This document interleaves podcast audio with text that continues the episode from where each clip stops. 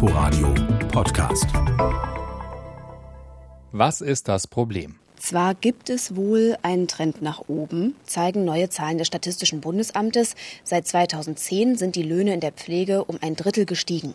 Und es gibt auch mehr Interesse an dem Beruf. Knapp 40 Prozent mehr haben eine Pflegeausbildung begonnen als noch vor zehn Jahren. Aber es gibt trotzdem weiter einen großen Fachkräftemangel. Fast 40.000 Stellen sind offen. Und in unserer alternden Gesellschaft wird das Problem noch größer. Deshalb soll der Beruf attraktiver werden mit höheren Gehältern und besseren Arbeitsbedingungen. Wer bezahlt das? Mehr Pflegepersonal, das besser bezahlt wird, das kostet Milliarden. Bisher wurde das direkt auf die Pflegebedürftigen und ihre Familien umgelegt.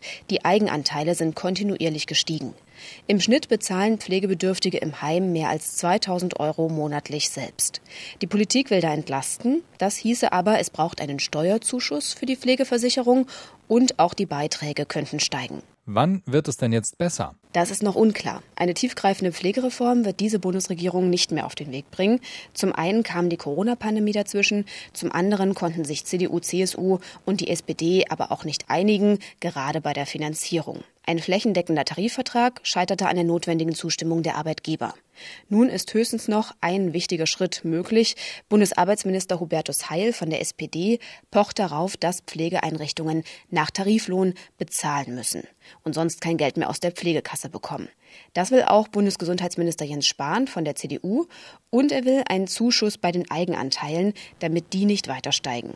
Die Opposition vermutet Wahlkampfscharmützel. Der Regierung bleiben nur noch wenige Wochen Zeit, um tatsächlich etwas zu beschließen.